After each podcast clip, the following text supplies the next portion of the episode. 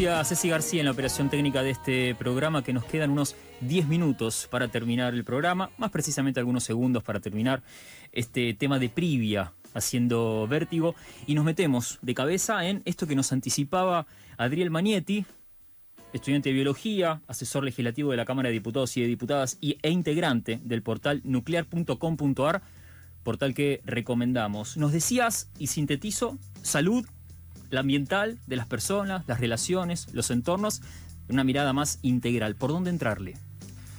Yo creo que la forma de entrarle es repensar eh, las relaciones, porque si hay algo que tiene la cuestión ambiental es que más allá de los elementos, de las particularidades, hay que eh, complejizar y ponerse a pensar qué pasa en esa interacción. Claro. Y mm, cuando uno desanda la raíz de los problemas socioambientales que tenemos, se encuentra con bueno, patologías al nivel de cómo nos relacionamos entre las personas, vínculos violentos, depredadores, posesivos, patriarcales también, ¿por qué no? que se trasladan a la forma eh, en la que nos relacionamos con, la naturaleza. Y cuando nos ponemos a, mirar qué estamos comiendo, por ejemplo, con qué nos alimentamos, o estamos comiendo pensando que nos alimentamos, bueno, empiezan a parecer que, bueno, desconocemos. Y el desconocer tiene que ver con un alejamiento y con una desposesión. Hemos objetivado nuestro entorno pensando que, bueno, todo es dominable, todo es procesable, todo es manufacturable, comercializable, y nos olvidamos que por ahí quizás la, galletita que se vende como más nutricional en algún momento fue un grano de trigo, o sea, tenemos que volver a conocer eso y de eso por ahí venía el tema de etiquetado frontal, ¿no? Conocer para repensar eh, cuál es nuestra relación con lo que nos rodea. Volver un poco más responsable desde el punto de vista del consumidor, la consumidora, que es lo que estamos manoteando de un kiosco por caso. Eso se va a estar trabajando mañana. Claro, y quizás eh, más que operar sobre el momento de la decisión, eh, estamos en el paso previo porque buscamos que los consumidores lo que tengan es más información, o por lo menos información clara, que hoy quizás ahí está el tema. Hay información, pero está difusa, no es tan clara se estima que el 12 o 13% de las personas, eh, eh, como un promedio general de la sociedad, podemos interpretar lo que tiene una etiqueta, muchas veces escrita en códigos, con los nombres químicos, con unas referencias que no nos dicen nada sobre en realidad la composición real. Y en función de eso, de eh, volver a, a preguntarnos, sí tomar decisiones más soberanas y más autónomas. Ahí hay algunas palabritas que empiezan a aparecer, se habla de la ley de etiquetado como una política de soberanía alimentaria. Y bueno, una interfase ambiental en esta discusión que eh, se cae de madura, está ahí. Ahora, también es, hace falta, imagino, aunque venga una especie de prospecto en la, en la etiqueta del producto, también formarnos respecto de qué es aquello que están describiendo. Y eh, imagino yo poder elegir con mayor conciencia, no solo de lo que esté etiquetado, sino también de los productos y eh, alimentos que, vamos a buscar que no están necesariamente etiquetados, que también tienen sus diferencias en el modo en que se produce, en el, no solo siendo más o menos orgánico, sino también quiénes y en qué condiciones laborales también eso, eso se produce. Digo, hay mucho para, para aprender, en, sobre todo en los centros urbanos, que son los grandes lugares de consumo. Claro, y además los centros urbanos en un país como Argentina, que se estima un porcentaje muy alto de la población vive en alguna clase de aglomeración de tipo urbana, eh, donde las personas cada vez estamos más alejadas de los procesos por los cuales las cosas que nos rodean pasan a estar sobre nuestros platos.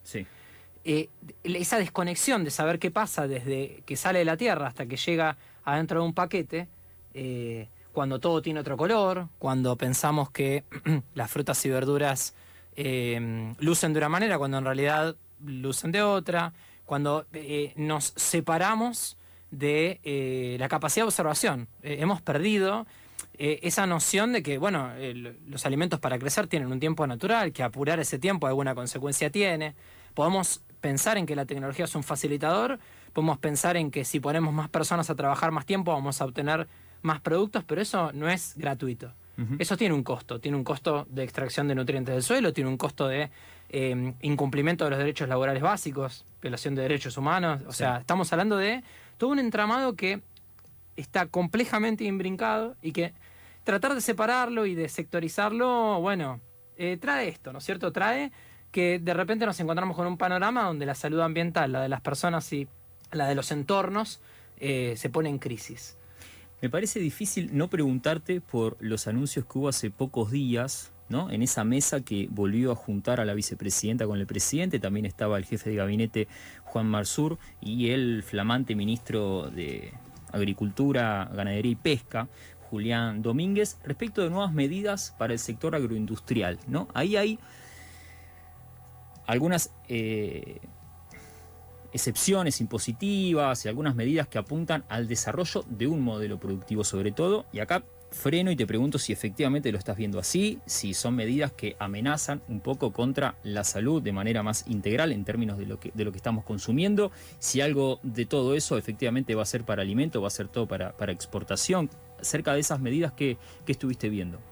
Bueno, está buena la pregunta y, dos cosas interesantes. La primera es que el proyecto ley yo no lo leí y que de hecho no sé si está disponible para leerse. Entonces hay que ver efectivamente qué termina diciendo, porque uno lo trata de, cuando lo anuncia, lo trata de englobar o de realzar dependiendo de la... Hay que leer lo que dice, lo que termina siendo concretamente. Y por otro lado, eh, Alberto dijo hola y a continuación dijo este proyecto no es completo. O sea, hay una conciencia real de que desde que este proyecto se empezó a concebir, con reuniones incluso antes de la pandemia, los primeros días de gobierno, hasta ahora, cambió completamente la percepción del gobierno en materia ambiental. O sea, eso es evidente y no, no se puede negar que eh, independientemente de la gestión del ex ministro Luis Basterra, independientemente de la gestión del ministro Cabandía, independientemente de lo que Alberto y Cristina piensan respecto a este tema, la sociedad cambió y el, nuestro, el, gobierno, de, hecho el, oficialismo en general, eh, incluso dentro del Congreso, sancionó una cantidad de leyes ambientales importantes que muestran una sensibilidad que hasta ahora no se había visto, mucho menos dentro de los peronismos. Y, bueno, ahí vale la pena reforzar. Si vos me preguntas a mí, el proyecto está pensado para el modelo productivo agroindustrial, que desobedece cualquier límite planetario, que va en contra de cualquiera de las proyecciones de lo que mm, de lo que tenemos que hacer si queremos que nuestro país produzca comida sana, segura y soberana, que llevar alimento saludable a nuestras mesas. Y, digamos, a continuación de eso, el razonamiento que viene es, no puede ser el único, ese el único modelo vigente. no, no, podemos pretender que, eh, digamos, la matriz de producción de alimentos, la matriz agroalimentaria, eh, solo se base en el modelo agroindustrial. Por esa misma razón, la, la agroecología tiene que estar sobre la mesa. Bien.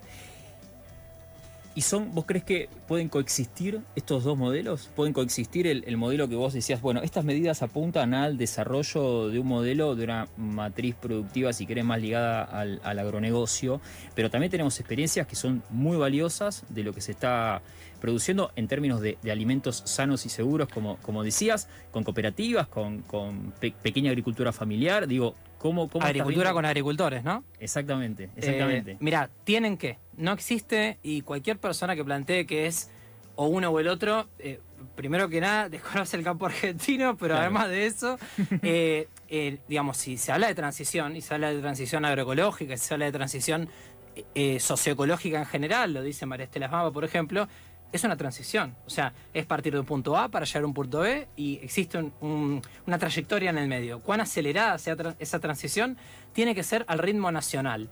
¿Qué significa esto? No es una imposición externa, no tenemos que hacer la transición para venderle alimento agroecológico orgánico a Europa, ni que hablar, sino que tenemos que, a la medida de nuestras necesidades y responsabilidades de nuestro pueblo, responder a esa demanda, siempre pensando en que la demanda interna esté satisfecha, eso es esencial, pero además de eso entendiendo que esto no se hace un día para el otro. Como no se hace un día para el otro, poner las prioridades, el énfasis, los recursos, los esfuerzos, eh, es un poco la disputa interna, ¿no es cierto? Eh, yo eh, tiendo a pensar que no es todo tan monolítico y está todo dado, sino que hay que discutirlo y disputarlo. Y en eso estamos, en esa, en esa diaria nos encontramos hoy.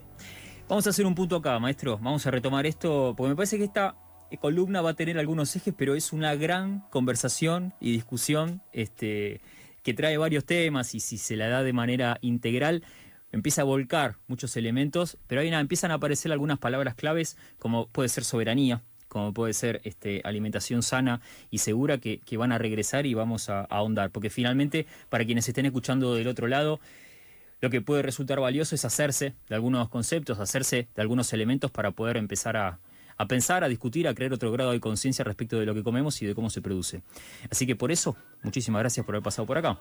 El agradecimiento es mío y a complejizar se ha dicho.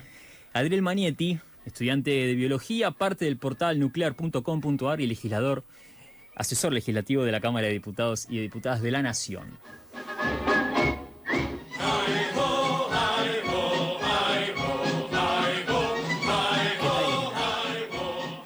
Vamos. Estas personas anuncian que debemos abandonar este hermoso estudio, no sin antes agradecer a Ceci García, que estuvo en la operación técnica de este programa, a Estela Nessi en la coordinación de aire. Mi nombre es Mati Castro y será hasta mañana para otra versión de Algo con R, aquí desde las 19 horas en la 88.7. Que se mejoren. Chau. Hay algo que no se puede nombrar. Con R, algo con R. FM 88.7.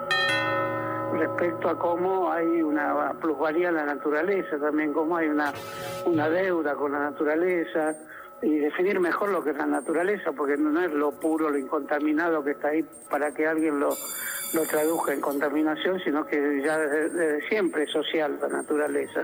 siempre es social. Para contar nuestra historia, nada mejor que cada uno cuente la suya. Somos Monsanto y hace 50 años que estamos en cada hectárea del país. 50 años de historias junto a vos. La tribu en, día.